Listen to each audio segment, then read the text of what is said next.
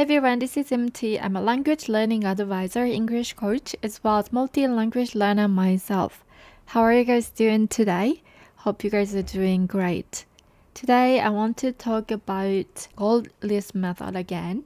In the episode 136, I talked about vocabulary mnemonic method called gold list method.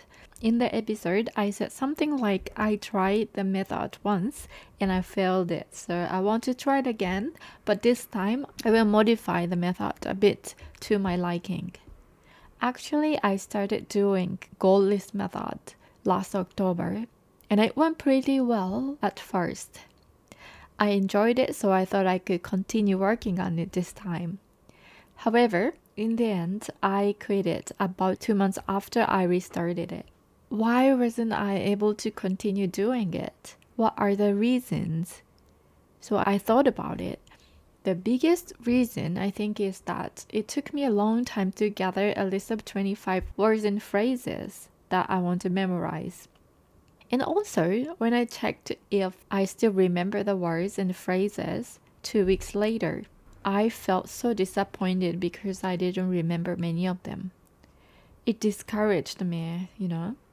And the system of the method was a bit complicated to me. I guess I like a simpler way.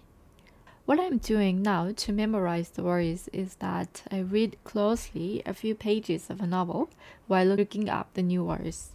Then I read aloud the pages repeatedly. It helps me to memorize new words. I enjoy this method more and it is easier to carry out. The gold list method was not for me, but I believe there are people who enjoys it. I think it is necessary to try out different methods and find the thing you really like, or you can try new methods to keep you motivated all the time.